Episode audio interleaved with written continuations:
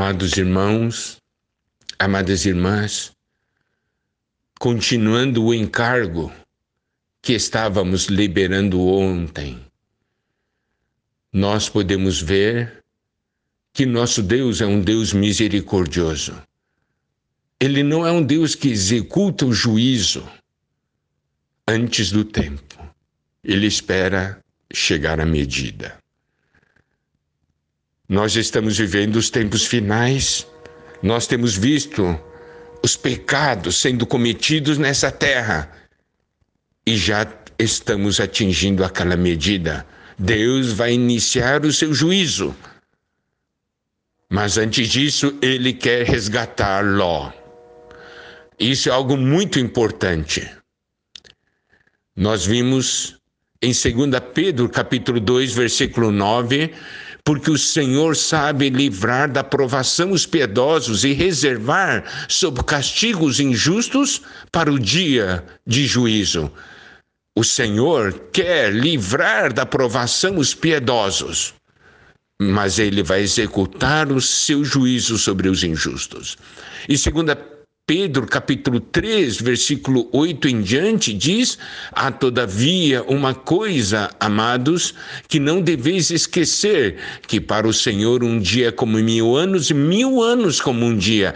Não retarda o Senhor a sua promessa, como alguns a julgam, demorada. Pelo contrário, ele é longânimo, longânimo para convosco, não querendo que nenhum pereça, senão que todos cheguem ao arrependimento.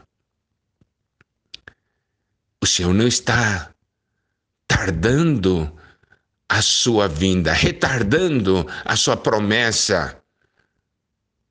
Aqui diz que ele é longânimo, não querendo que nenhum pereça, senão que todos cheguem ao arrependimento. Então, hoje é o dia.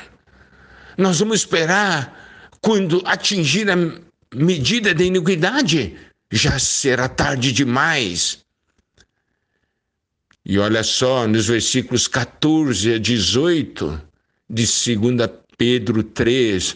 Por esta razão, pois amados, esperando estas coisas, empenhai-vos por ser desachados por ele em paz, sem mácula e irrepreensíveis, e tende por salvação a longanimidade de nosso Senhor, como igualmente o nosso amado irmão Paulo vos escreveu, segundo a sabedoria que lhe foi dada ao falar acerca destes assuntos, como de fato costuma fazer em todas suas epístolas, nas quais há certas coisas difíceis de entender que os ignorantes e instáveis deturpam, como também deturpam as demais escrituras para a própria destruição deles. Vós, pois, amados, prevenidos como estáis de antemão, Acautelai-vos, não suceda que, arrastados pelo erro desses insubordinados, descaiais da vossa própria firmeza.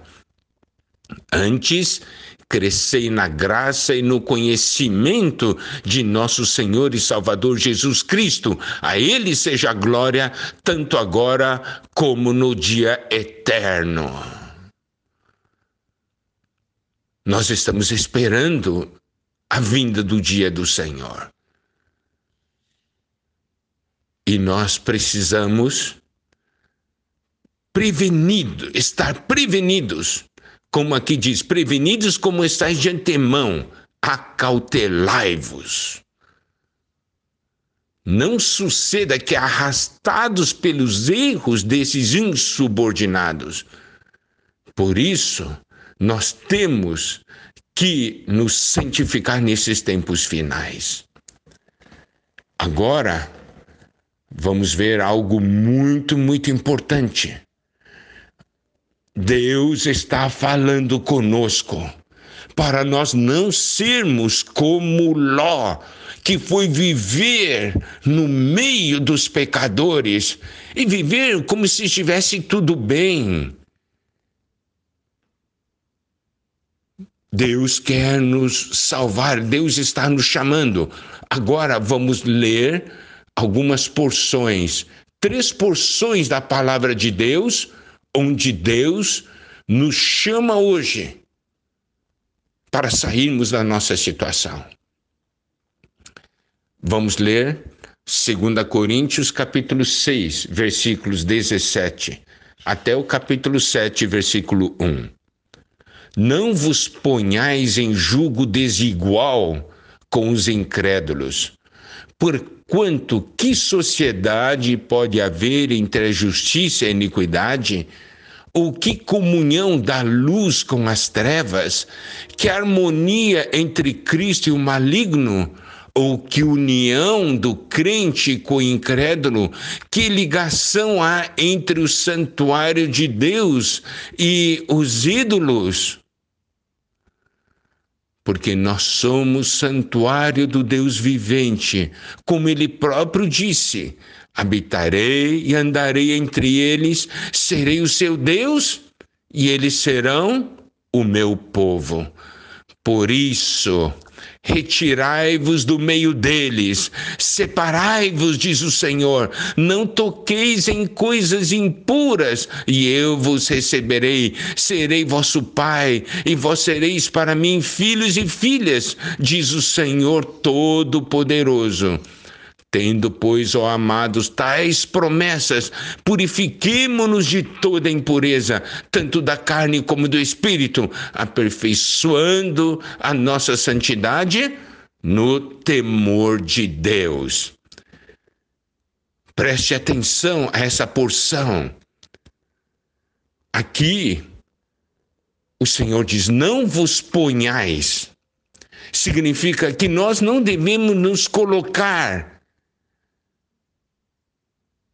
Em que tipo de posição ou condição? Aqui diz: julgo desigual com incrédulos. Esse é o problema.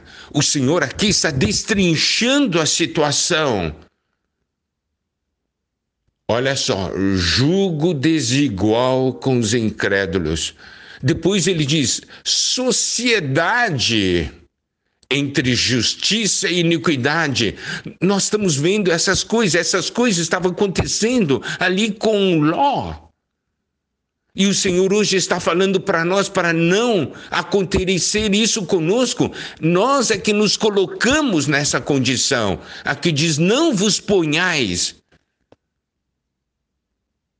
E fala ainda: comunhão da luz com as trevas. Pode haver? Não pode fala de harmonia entre Cristo e maligno. Harmonia. União entre em, a união do crente com o incrédulo. Ligação, que ligação há entre o santuário de Deus e os ídolos? Amados irmãos, amadas irmãs, nós estamos nessa condição, nesse jugo desigual com os incrédulos, estamos no mesmo jugo. Estamos vivendo numa sociedade da justiça com iniquidade, numa comunhão de luz com trevas, harmonia do Cristo com o maligno, união do crente com o incrédulo, ligação entre o santuário de Deus e os ídolos. O Senhor diz: retirai-vos do meio deles, separai-vos. Não toqueis em coisas impuras. O Senhor está chamando: retirai-vos. Aqui está o chamamento do Senhor. Precisamos ouvir esse chamamento. Retirai-vos do meio deles. Naquele tempo, Deus estava falando com Ló. Permitiu que fosse levado cativo. Deus estava advertindo e chamando, sai de Sodoma, mas ele não saiu. Hoje ele está nos chamando Aqui diz de uma maneira muito clara: retirai-vos do meio deles. Nós vamos ainda ficar ou nós vamos atender o chamamento do Senhor? Continuamos amanhã.